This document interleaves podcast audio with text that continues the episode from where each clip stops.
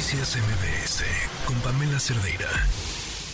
Fíjense que volvió a ser asunto en redes sociales el tema de consumo de algunos, eh, pues depende, depende quién le llame, cómo lo llame, porque son eh, alucinógenos, eh, hongos, hay, quienes les llaman la medicina. ¿Por qué la medicina? Porque son de uso común y tradicional en, en las comunidades, en, en los pueblos originarios de nuestro país.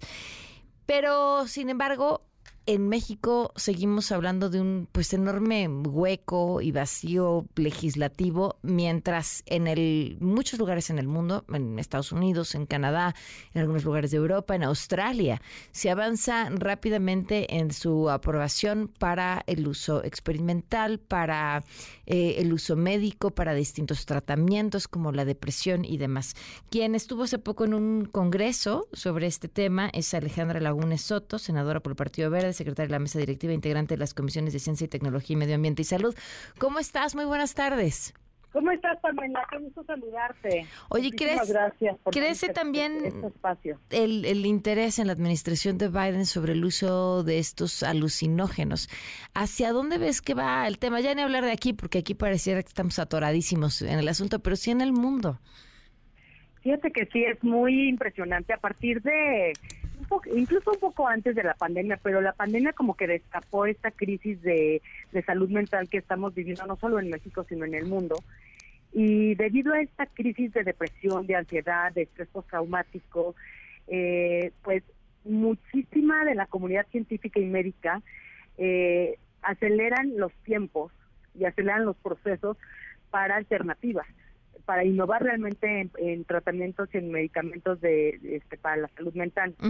Entonces, eh, a mí me llama mucho la atención eh, que, que otros países están eh, de manera muy acelerada despenalizando y reclasificando sustancias, pues le llaman psicodélicos o enteógenos, a estas sustancias naturales, de origen natural como son los hongos, este, y que México no lo esté haciendo, siendo el país número uno en el mundo con sustancias psicodélicas, ¿no? O sea, tenemos eh, la mayor cantidad de plantas, de animales eh, y de hongos con estas sustancias que están comprobadas y de verdad hay una cantidad de, de estudios clínicos, de ensayos clínicos, de investigación muy seria, muy, muy seria, eh, sobre terapéutico de estas sustancias. Eh, y México, eh, pues bueno, yo llevo año y medio trabajando en foros, en parlamentos abiertos, en eventos, en conversatorios, para escuchar realmente a, a todas las voces. Yo creo que sí es un tema,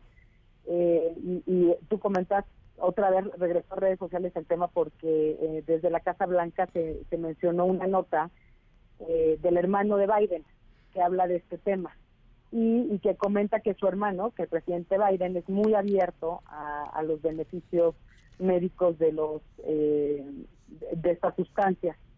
Entonces, eh, pues sí, sí empieza, pero de verdad es impresionante el interés mundial sobre eh, los beneficios terapéuticos de, de, esta- de los enteógenos.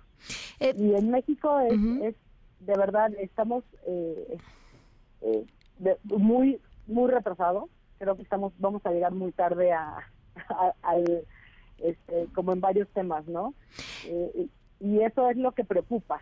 Y desde el legislativo yo ya estoy por presentar el, al inicio de la del periodo voy a presentar la iniciativa Ok. y ya tiene mucho tiempo cocien- cocinándose, ¿no? Este, de verdad están todas las voces representadas en esa iniciativa, porque es un tema muy, eh, es un tema que tienes que, que- que tienes que escuchar y, y tomar en cuenta las voces de la comunidad científica y médica, ¿no? De, de los psiquiatras, de los psicólogos, este, pero también tienes que escuchar a quienes en países como México, y esto es en casi todo el mundo, ¿eh? han utilizado estas medicinas por miles de años. Claro. Son los pueblos originarios. Oye Alejandra, ¿te parece si mañana continuamos esta conversación? Me interesa saber si, ya que tienes la iniciativa prácticamente en mano, conocer cuál es la respuesta que has tenido, si es que la has buscado ya por parte de Morena y los demás partidos políticos. ¿Platicamos mañana?